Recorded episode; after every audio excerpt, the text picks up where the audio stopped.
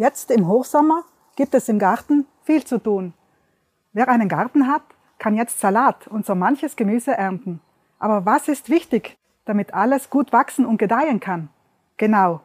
Wir müssen die Gemüsebeete immer wieder von Unkraut befreien. Das Jäten nimmt beim Gärtnern am meisten Zeit in Anspruch.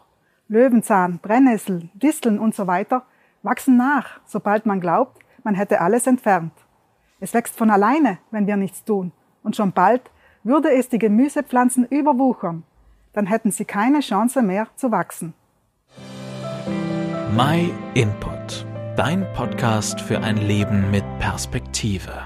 Ein Gärtner muss tief graben, um das Unkraut erfolgreich zu beseitigen und die tiefen Wurzeln entfernen. Das Gefährliche beim Unkraut ist eben nicht das sichtbare Teil der Pflanze, es sind die Wurzeln, die immer wieder neue Triebe an die Oberfläche schicken. Das Thema Unkraut spiegelt sich auch im Leben von uns Menschen wieder. Wirklich wahr, auch bei uns gibt es Unkraut. Die Bibel nennt das Sünde. Die Wurzel der Sünde beginnt ganz am Anfang bei den ersten Menschen, beim Sündenfall von Adam und Eva. Dadurch kam die Sünde in die Herzen der Menschen. Aus dieser Wurzel entspringen alle weiteren kleinen und großen Sünden. Die Sündhaftigkeit wurde somit Teil der menschlichen Natur. Und wenn wir nichts dagegen tun, dann wächst das Unkraut in unserem Herzen von allein.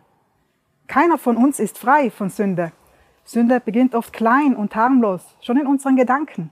Aber sie kann in unserem Leben genauso viel kaputt machen wie wucherndes Unkraut in einem Gemüsebeet. Das Unkraut verschwindet nicht von alleine aus unserem Garten. Dazu braucht es die Hilfe eines Gärtners. Und genauso brauchen auch wir Menschen Hilfe, um unser Leben von der Sünde zu befreien. Der Gärtner ist Jesus Christus. Er hat die Macht, Sünde aus unserem Herzen auszureißen. Er will uns davon heilen, wenn wir es zulassen. Er möchte nicht nur die oberflächlichen Auswirkungen beseitigen. Jesus Christus möchte uns durch und durch befreien. Die Voraussetzung dafür ist schon vorhanden. Durch den Opfertod von Jesus Christus am Kreuz ist Vergebung der Sünde möglich. Er starb für unsere Sünde, um uns zu befreien. Jeder Mensch, der an das Sühnopfer von Christus glaubt, ist frei. Wenn wir unsere Sünden eingestehen, zeigt Gott, wie treu und gerecht er ist. Er vergibt uns die Sünden und reinigt uns von jedem begangenen Unrecht.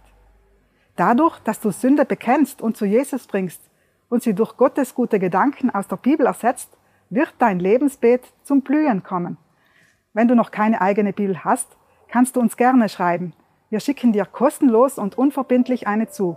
Wenn dich Fragen beschäftigen, helfen wir dir auch gerne weiter. Wir freuen uns, von dir zu hören.